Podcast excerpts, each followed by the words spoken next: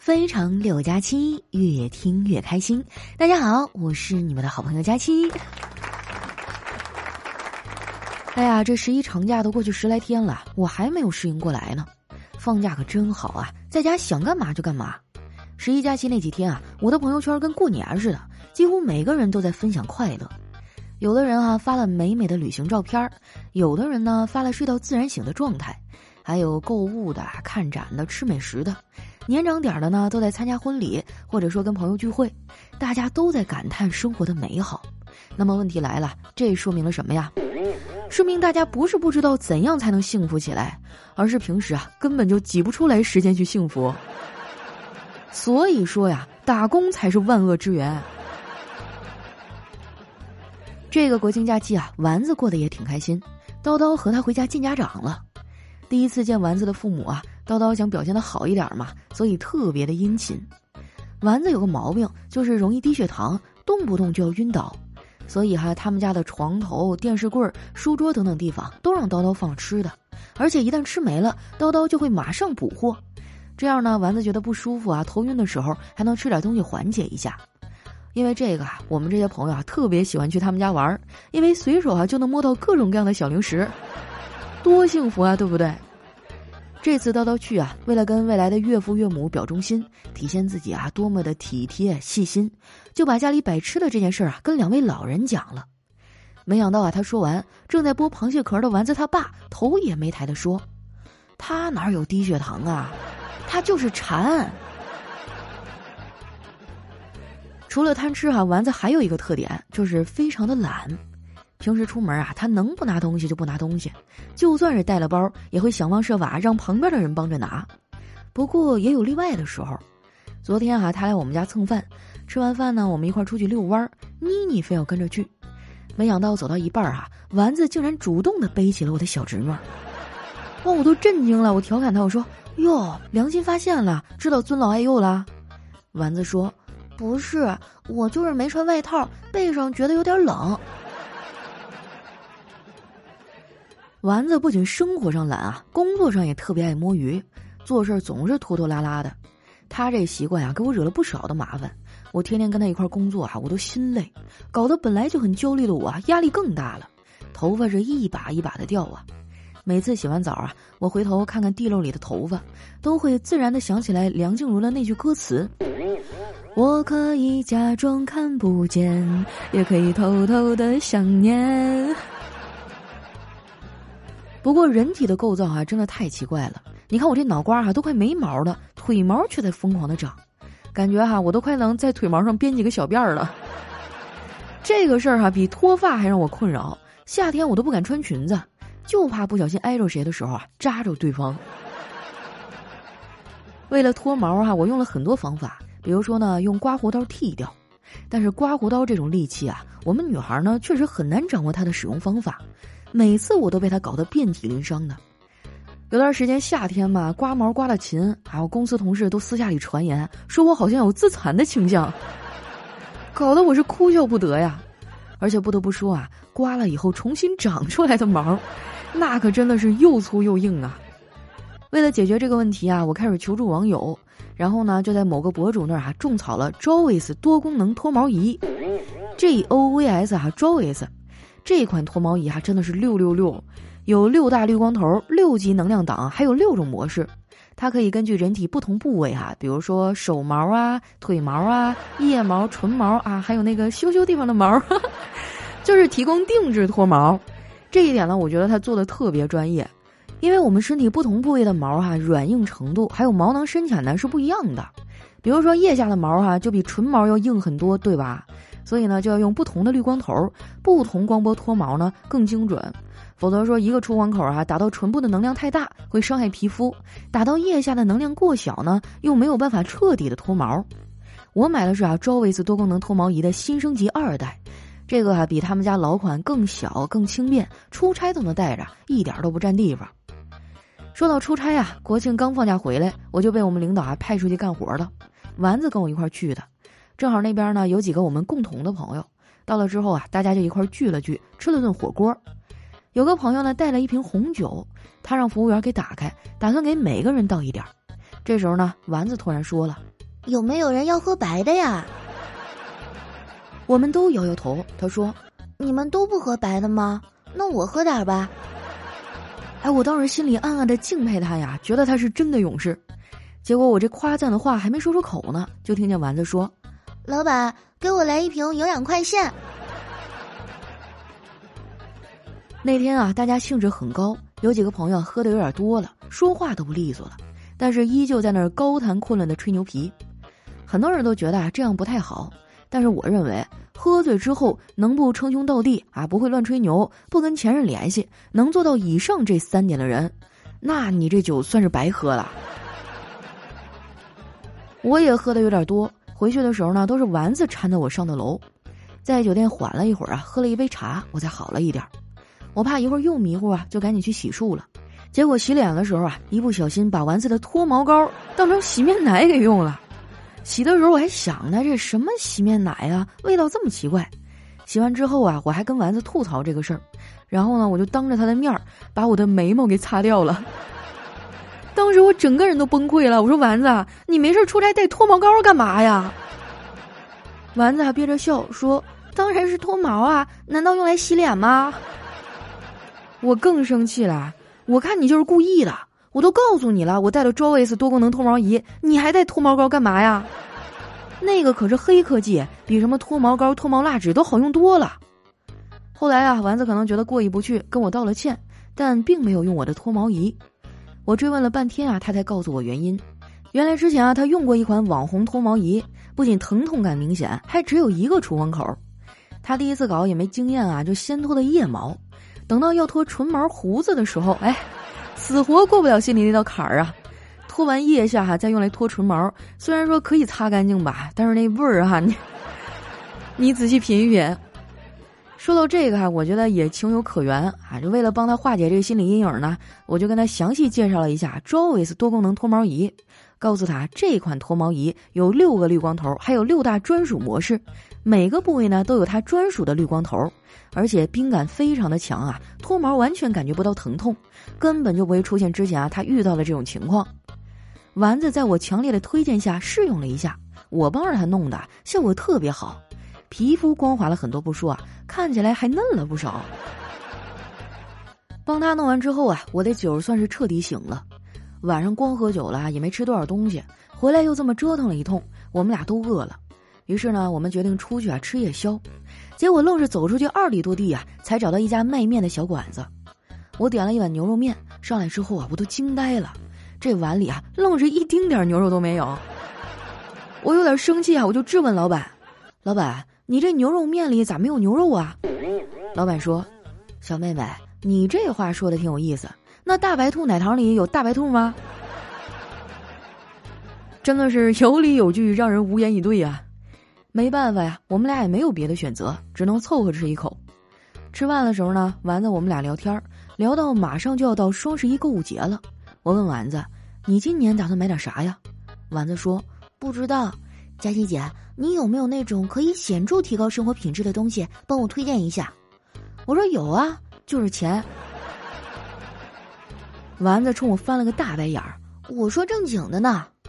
嗯，那让我想想啊，我觉得周 S 多功能脱毛仪就很值得。丸子这次没有搭话。我说丸子啊，就你那点小心思，我还不知道吗？你就是觉得啊脱毛仪这东西用一段时间啊，毛脱完了，到时候买完的仪器啊放在家里落灰不划算，还不如蹭我的用。丸子不好意思的笑了笑，我接着说，Joyce 多功能脱毛仪啊，不仅是个脱毛仪，还是个美容仪，它还有光子嫩肤的功能，和美容院线的效果一样，通过强脉冲光啊，直达皮肤深层。买回去呢，日常还可以在家啊给自己做做嫩肤啊。你看啊，就像你这痘印明显、皮肤暗沉，你更得多用用，相当于花一份钱买回来两个仪器，真的不要太划算。还有一点啊，很多妹子可能会觉得夏天都过去了，秋冬穿的都是长衣长裤，根本就用不着脱毛。其实脱毛这个事儿啊，还真得未雨绸缪。脱毛之后呢，皮肤比较敏感，需要防晒，而且脱毛呢也需要时间周期。冬天脱完啊，夏天来了，这皮肤已经变得光滑嫩白了，正好可以穿小裙子呀。当然啦，脱毛也不仅仅是女生的事儿，男士们啊，体毛太旺盛或者觉得啊总是脱胡子麻烦的，也可以试一试。总之，这个季节是使用 Joyce 多功能脱毛仪的黄金时间。现在点击节目下方的小黄条，就能享受啊我给大家争取的专属福利。我这边的价格比双十一还要便宜，现在买省得双十一啊跟他们挤破头去抢了。那天丸子啊就在我的强烈安利下买了一台 Joyce 多功能脱毛仪，买完就在那哭穷啊，说自己没钱了，面条都是我请的。其实从长远看，女生还真得好好的投资自己，美丽一分啊就多开心一分。吃完了面啊，天已经挺晚了，我寻思叫个滴滴回去。叫完了，发现司机的定位竟然就在我脚底下，当时啊吓得我一哆嗦，我还以为遇到什么灵异事件了呢。这时候呢，坐在我对面的小哥还突然砰的一声放下了碗，然后在店里大喊：“谁叫的滴滴啊？咱出发了！”我们回到酒店啊，在楼下还碰见了甲方的运营妹子，她也是从别的地方调来支援的。这个妹子呢，人长得高高瘦瘦的，身材特别好，我挺羡慕她的，就忍不住问：“妹子，你看起来得有一米七吧？你多重啊？方便说一下吗？”她说：“方便啊，我一百斤。”我当时就惊讶了，那你是怎么控制自己体重只有一百斤的呀？她说：“这确实挺难的，我就是每次发现自己体重只有八九十斤的时候，我就拼命的吃，拼命的吃，才能让体重长到一百。”哇，这个世界也太不公平了！他拼命吃才能吃到一百斤，我喝凉水我都干到了一百二。还好我没有这样的朋友哈，要不然我得气死。我算是发现了“人以类聚”这个词儿啊，真的挺对的。我的朋友里哈就没有这么瘦的，都是跟我一样有腿毛的。不过话说回来哈，无论是胖瘦还是腿毛，都是可以控制的。我决定呢，先带领大家用 Joyce 多功能脱毛仪消灭腿毛，然后呢，再带领大家减肥。没准这套流程下来哈，我们都逆袭成女神了呢。跟我一样哈，想让自己变得更美的姐妹，赶紧点击节目下方的小黄条，到手可比双十一便宜。快让 Joyce 多功能脱毛仪帮你完成蜕变吧！在初中的时候，我总是爱逛新华书店。那些年，同学们都喜欢迈克乔丹，可是我只喜欢罗德曼，还买了他的自传。我不想得分，我只爱抢篮板。一段音乐，欢迎回来，这里是喜马拉雅出品的《非常六加七》。说到脱毛啊，真的是很多女生内心难以言说的痛啊！我之前就去过医院啊做一次大几百，结果没几个月又长出来了，还得去。关键是整一次吧，挺疼的，还耽误时间。要是拥有一台 Joyce 脱毛仪哈，你就可以自己在家弄了，又方便哈，又私密，然后还省钱。现在呢，正好有活动啊，大家可以点击一下下方的小黄条啊，去关注一下。接下来时间呢，分享一下我们上期的留言哈。首先这位呢叫有假期的虫虫路易斯，他说有一个女孩啊，对我关怀备至、温柔体贴，下雨提醒我带伞，天热提醒我多喝水，嘘寒问暖，陪着我吃饭、睡觉、洗澡，陪我走过春夏秋冬。可是我却一次次的伤了她的心，连她提出最简单的愿望也没有满足。我错了，我真的错了，我会改的。佳期，你再更新几期节目吧，我一定会好好给你留言、点赞、打 call 的。哼，算你良心发现了。这么一想啊，好像你们生活当中很多个时候，我都是陪伴在身边的。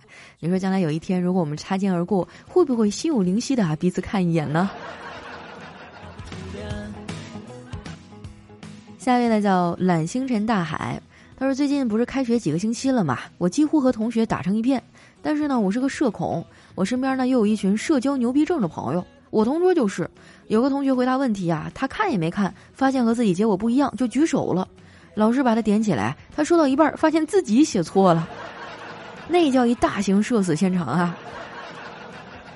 起码他是一个勇敢的人啊，像我上课的时候老师提问，那我都不敢与他的目光对视。”只要你跟他对上了，就很有可能被叫起来。下一位呢，叫佳琪姐姐的童养夫。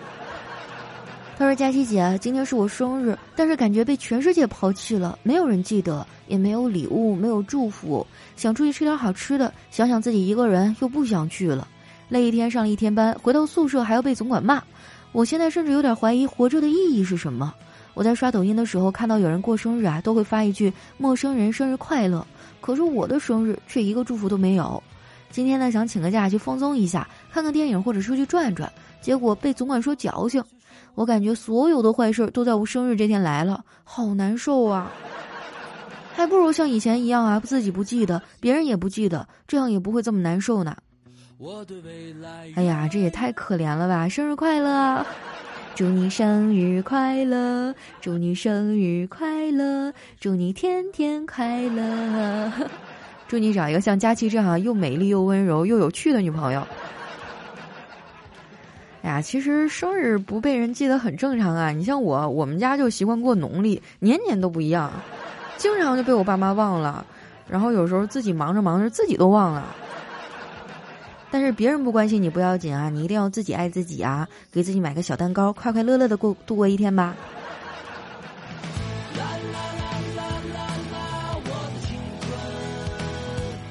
下面呢叫神来一句，他说：“怎样知道照片拍的是否符合本人真实的形象呢？嗯，你就找出来你打算发朋友圈那些照片哈，全部删除，剩下的就符合真实的形象了。”下一位呢叫桃花老蔡哈，他说：“二丫呀，说实话呢，我是来感谢你的。听你五年了，从单身听到结婚，习惯了睡前听你的节目。但是结婚以后，因为媳妇儿不让晚上听，就给中断了。因为工作的原因啊，一个星期只能周末回家，家里催促着要孩子，一年多了，媳妇儿肚子也没动静。有天晚上我一拍大腿，我有假期啊，然后劝我媳妇儿跟我一块儿听。这不，现在媳妇儿怀孕四个月了。”哎呀，恭喜恭喜哈！马上要升级当爸爸了。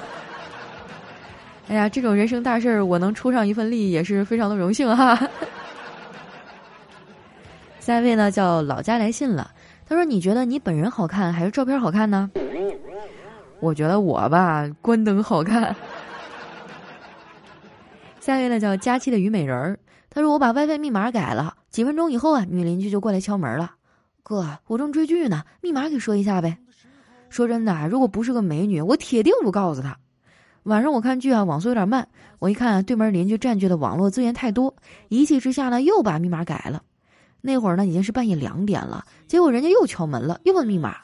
我有点生气啊，我说：“美女，你自己家里装一个不就行了吗？”女邻居点了点头，转身就走了。半个小时以后啊，她拉着行李过来了，说：“哥，从今天起，你家就是我家，我就是你的人了。来。” WiFi 密码说一下呗！哇，你说这种情况我能拒绝吗？竟然还有这种好事儿，我怀疑你是编的。脱单哪有这么容易啊？真的是柠檬树下柠檬果哈，这个柠檬树下只有我。下一位呢叫雨别下了，他说抽烟的男人有味道，还是喝酒的男人有味道呢？那我觉得还是不洗澡的男人有味道。你半个月不洗试试。下一位呢叫逗逼的佳期，他说老婆花大价钱啊买了一只百年老参，炖了碗参汤给儿子喝，却忘了放糖。我就批评他说怎么糖都不放啊？一旁的儿子插嘴说：“爸，没事儿，我不怕苦，快给我喝吧。”我说不行，然后呢端起那个碗啊一饮而尽。那句话怎么说来着？再苦不能苦孩子呀。然后当天晚上就因为流鼻血被送进了医院。下一位呢叫养鱼的，他说我闺蜜哈真的很爱喝酒，我放假的时候带她去我农村老家，刚好第二天呢就有小学的同学聚会，我跟她说啊晚上同学聚会我带你去吧，可能得喝酒，谁知道啊她中午在我家吃饭就吃的很少，我也没在意啊，晚上出门前啊我化妆化了一个小时，出来呢就看到闺蜜的面前啊摆着一瓶牛栏山，我说等一下就聚会了，你这时候喝啥酒啊？他说：“你不懂，我这是赛前热身。”那你这闺蜜是个狠人呐。下一位呢叫社会你王哥，他说：“老公，我明天早上起来做早饭给你吃吧。”不是不是不是，哎，临睡前不要讲恐怖故事啊，你快点睡。最怕空气突然的安静哈，最怕老婆突然的殷勤。下一位呢叫国色天香。他说：“最近啊，老婆到处给儿子看幼儿园。今天呢，儿子又耍小脾气了。老公啊，就语重心长的对他说：‘儿子啊，你嘚瑟不了几天了，你妈花钱正在找代练呢。’这么一说，好像确实有点像哈。幼儿园就是请老师帮你代练小号。下一位呢叫东返遇见北纬四十七度的糖，他说我一开始觉得电视剧里都是骗人的，直到今天啊，我问我妈，如果我和我爸掉水里了，他会先救谁呢？然后我妈悠悠的说，在你今年中考游泳得到满分之前，我先后给你花了整整三四千块钱。请问这些钱在你得到满分之后，随着你的智商飘走了吗？即便我很伤心啊，但是我想起了某电视剧哈，某爸说的。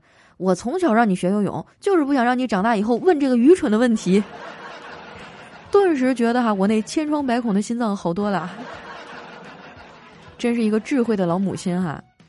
下一位呢叫有贼心没贼胆儿，他说：“老爸最近几年啊很健忘，刚在家翻箱倒柜找东西。”我说：“爸，找啥呀？”他一脸茫然的看着我。对呀，我找啥来着？家里的东西都是老妈收拾的，我去叫老妈过来，让她给你找，一准找着了。哎，可别！一说到你妈，我想起来了，我刚才呀，应该是在找私房钱。